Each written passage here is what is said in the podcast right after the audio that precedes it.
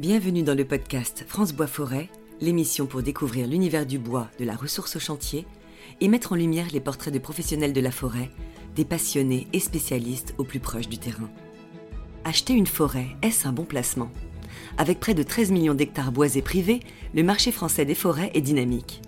Pour certains, c'est une manière de diversifier son patrimoine, pour d'autres, un rêve d'enfant.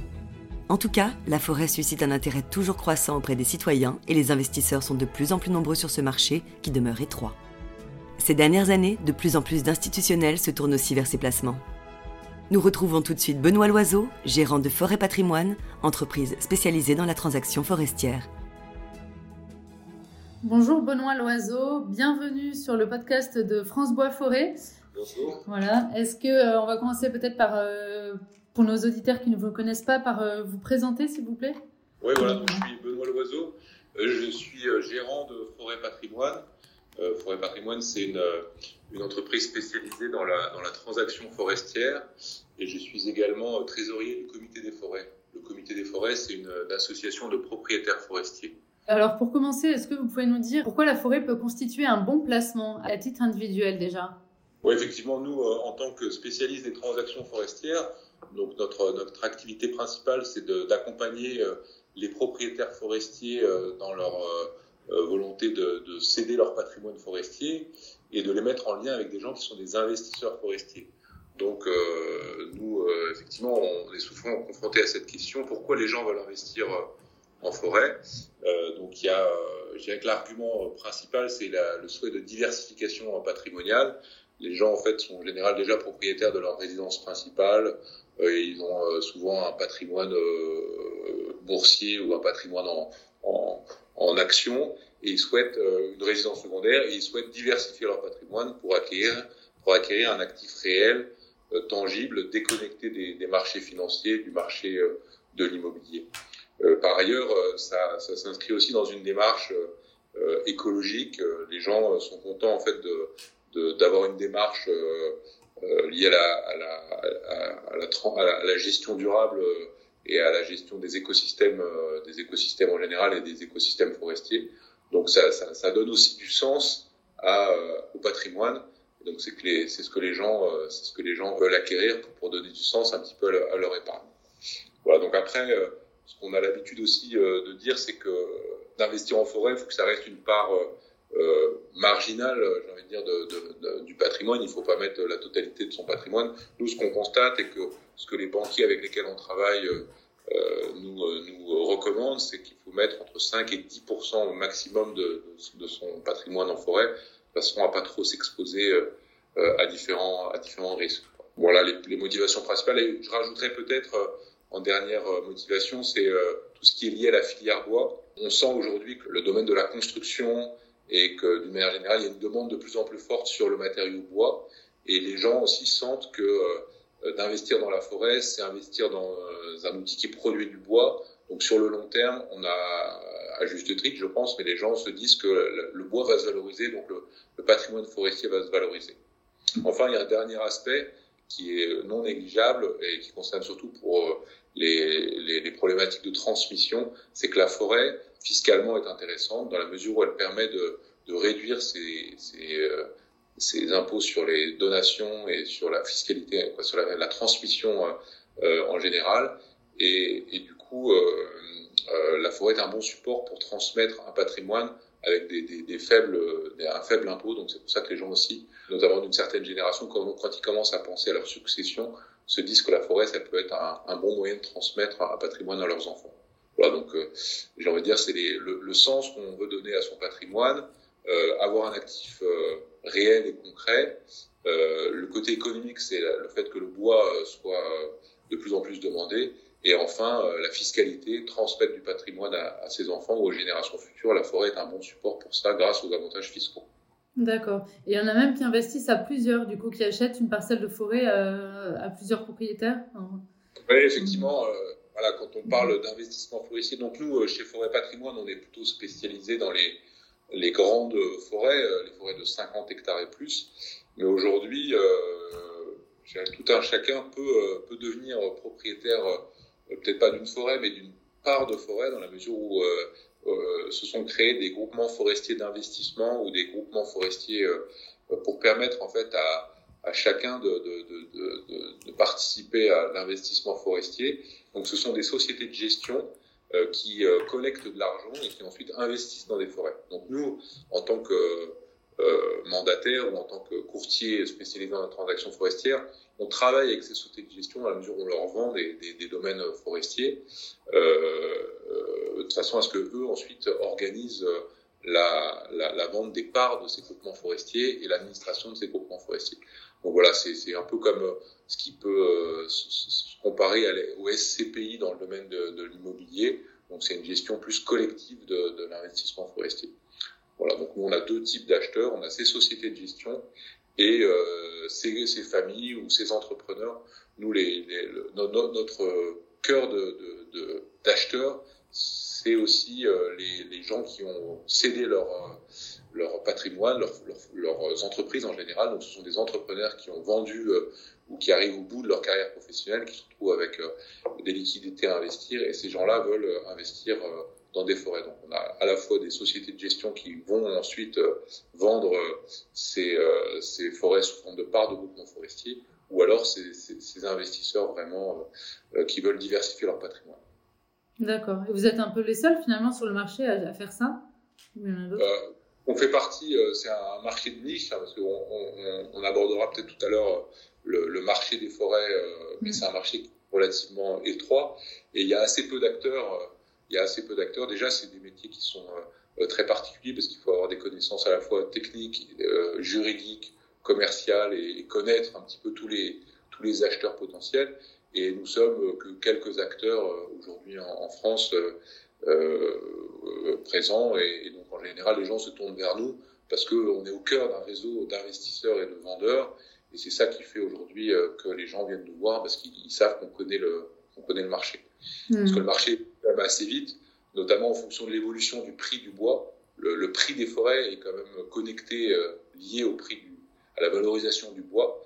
Donc, euh, on, on, doit régulièrement euh, mettre à jour le prix des forêts pour intégrer la hausse ou la baisse du prix des bois. Donc, ces dernières années, ça a plutôt été des, hausses du prix des bois. Donc, il faut quand même suivre ça euh, de façon très précise, de façon à pouvoir euh, être sûr de vendre au, meilleur prix et que le, propriétaire vendeur euh, soit, soit bien conseillé. Donc c'est pour ça que c'est important de, de, de, s'adresser à des gens comme nous qui sommes des professionnels de la forêt. Nous, on travaille avec des experts forestiers qui vendent, eux, du bois euh, tous les jours pour le compte des propriétaires forestiers. Et, et, quand on valorise des forêts, on travaille en lien avec ces gens-là, de façon à ce qu'ils puissent nous dire très régulièrement euh, aujourd'hui, bah, le prix du chêne, il a augmenté de 10% par rapport à l'an passé, donc il faut augmenter la valeur du stock de, de, euh, de 10%. Au contraire, le prix du, du, du chêne est, plutôt stabilisé. Voilà. Donc, euh, on travaille en lien avec des, des, des experts forestiers pour connaître la, la, valorisation des forêts et notamment la valorisation du stock de bois qui, qui, qui sont sur ces forêts. Ouais, ouais, d'accord.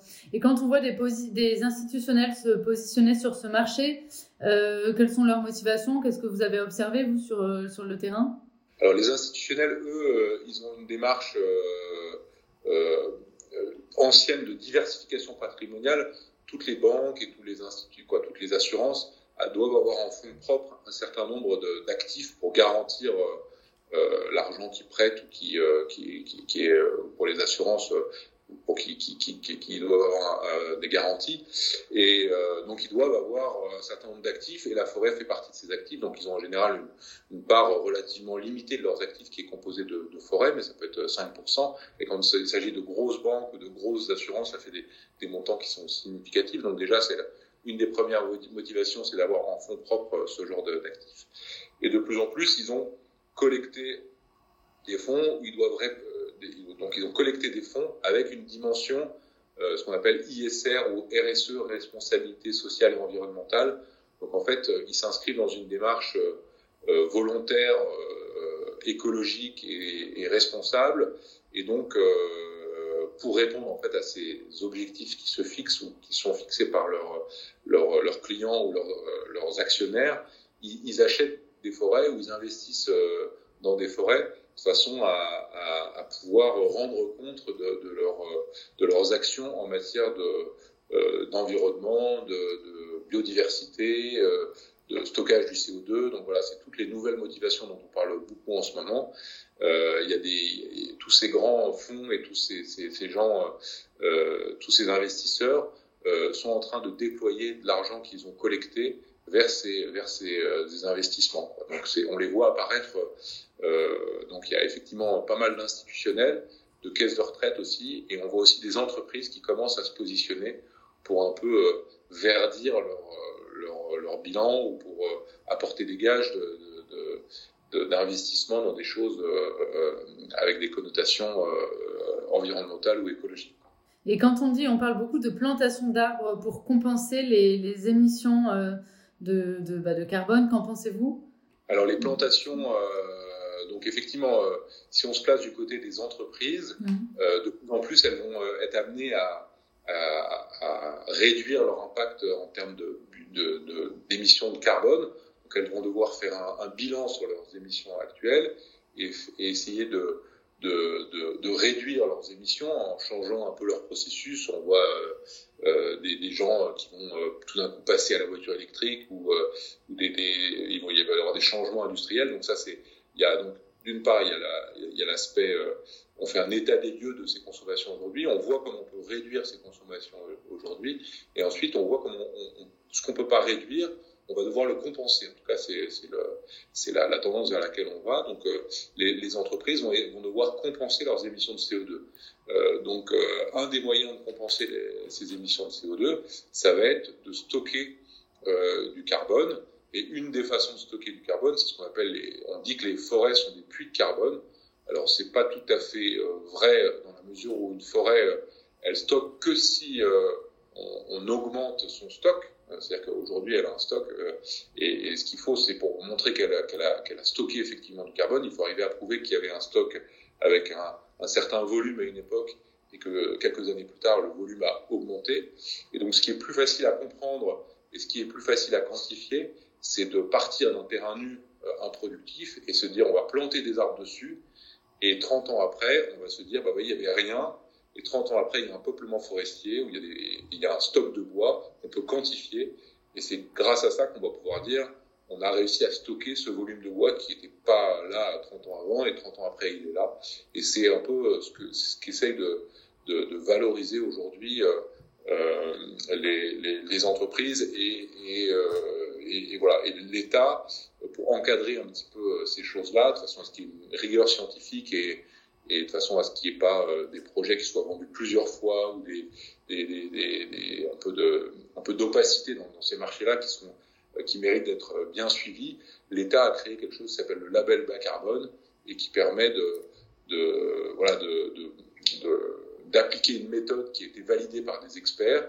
Donc il y, a, il y a trois méthodes. Il y a une méthode qui est liée aux plantations et une méthode euh, qui est liée au, balivage et il y a une troisième méthode qui est liée à après des sinistres en fait de forêt ou après des, des, problèmes de maladie, euh, on, recrée une forêt à la suite d'une destruction.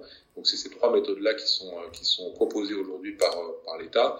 Et, ensuite, une fois qu'on a validé ces méthodes-là, il y a un, une méthode de calcul qui permet de calculer, de déterminer le, le stock de CO2 qui va être qui va être euh, généré.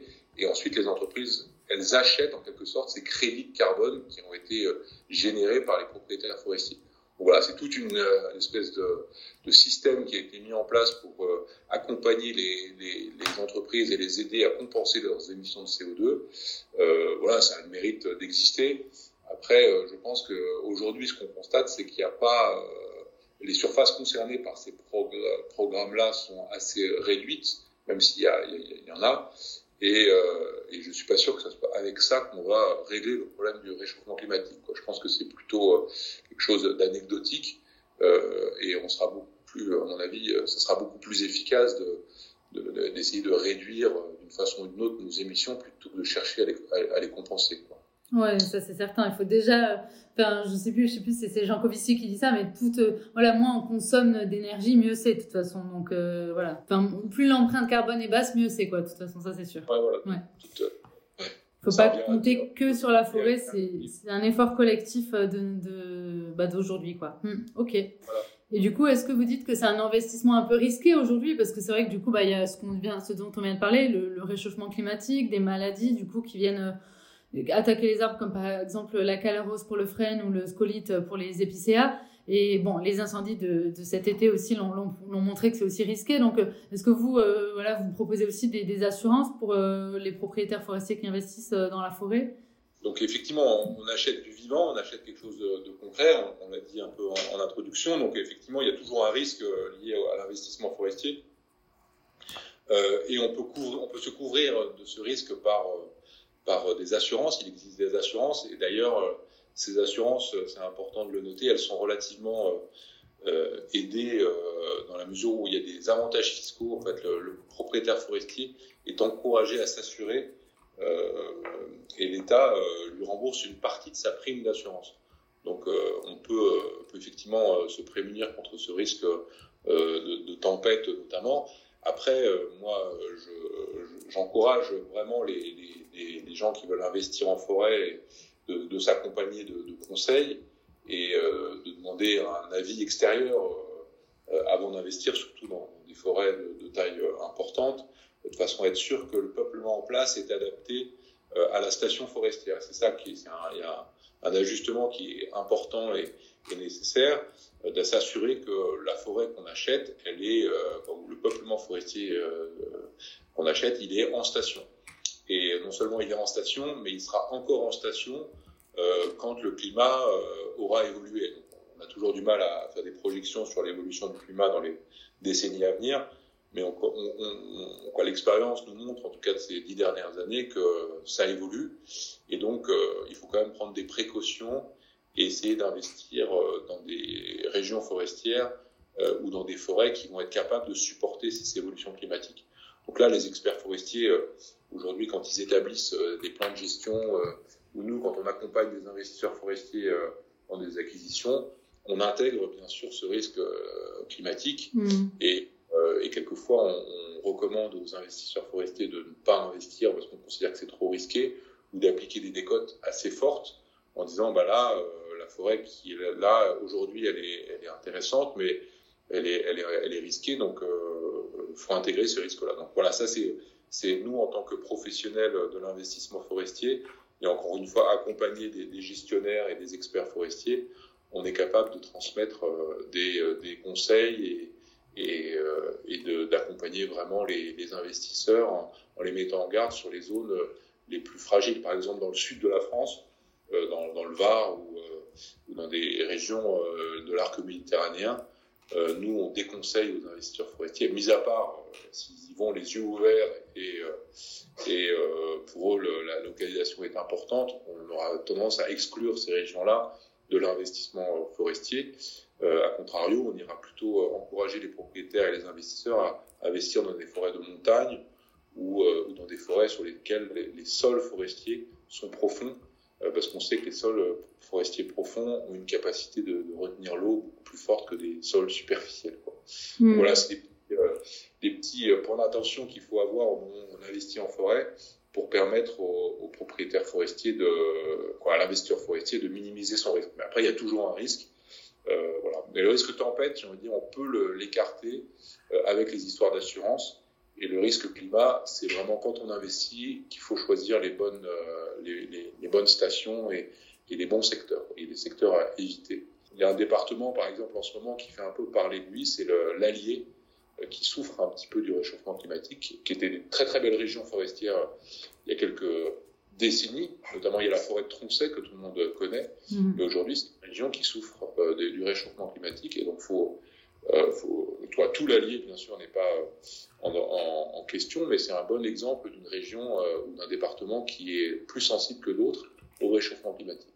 Ouais, d'accord. Moi, j'aurais une dernière question, peut-être qui sort un peu du, cadre, mais ce serait est-ce que les, investisseurs forestiers, ils sont pas parfois un peu inquiets de l'écho des, coupes, euh, enfin d'une récolte des arbres euh, auprès du grand public? Enfin, je veux dire par là que dès qu'on coupe un arbre aujourd'hui, les gens s'offusquent.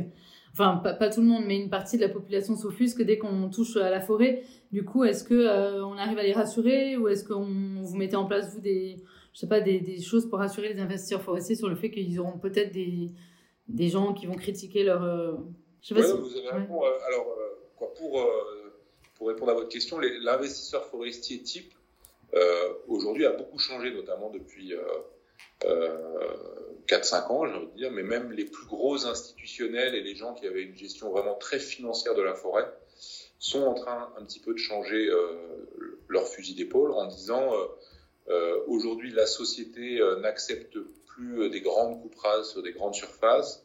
Aujourd'hui, par rapport à des problèmes de sécheresse printanière, c'est prendre un risque énorme que de faire des grandes coupes à blanc sur plusieurs dizaines d'hectares. Donc, en fait, la, la, la sylviculture est en train de s'adapter à la fois au climat et à la sensibilité du public à ces questions-là. Donc, euh, les gens euh, qui investissent aujourd'hui en forêt, euh, c'est très rare, pour pas dire c'est euh, quasiment, euh, j'ai jamais, j'ai très rarement vu des gens qui vous disent je vais acheter une forêt et mon ambition c'est de la, c'est de la raser dans les dix prochaines années. En général, les gens qui investissent dans, des forêts le font pour des, des placements sur le long terme et ils se disent, moi j'ai envie de transmettre aux générations futures une forêt en bon état. Et donc ils ont plutôt euh, le souci de, valoriser le patrimoine forestier plutôt que de l'exploiter euh, comme on pourrait l'entendre il, y a quelques années. Donc voilà, euh, je pense que le, message, euh, voilà, la façon de voir la forêt a un petit peu évolué. On voit pas ça comme un coffre-fort dans lequel on va pouvoir prélever des arbres, même si on coupe régulièrement des arbres. Mais, mais ce qu'il faut avoir en, en tête, c'est que quand on achète une forêt, on achète un stock de bois qui croît tous les ans. Et nous, ce qu'on essaie d'encourager, qu'on essaie d'expliquer aux propriétaires forestiers, c'est que le, le, la sylviculture, c'est avant tout de couper euh, cet accroissement biologique, plus de couper le, le stock de bois. Donc mmh. euh, la gestion pour nous, c'est de prélever cet accroissement biologique et de, maintenir dans la mesure du possible le stock de bois. Et je pense que les gens aujourd'hui sont convaincus que c'est la bonne façon de gérer des forêts. On fait des belles forêts sur des forêts qui sont riches en bois. Euh, de croire qu'on va repartir à zéro et puis faire des belles forêts.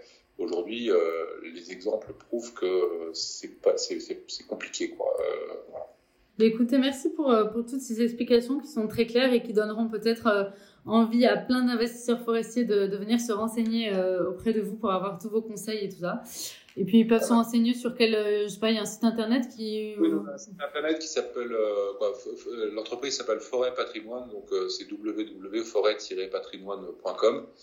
Et là, on a des annonces de forêt, on a une quinzaine ou une vingtaine d'annonces en permanence un petit peu partout en France et des recommandations. Et puis on peut s'inscrire dans une une, une, espèce de base de quoi, une base de données et comme ça on peut laisser ses coordonnées et puis les gens sont prévenus quand euh, quand il y a des forêts qui sont dans les dans les critères de recherche qu'ils ont sélectionnés comme ça on, on essaye de, de tenir au courant les gens des, des différentes euh, ventes de forêts.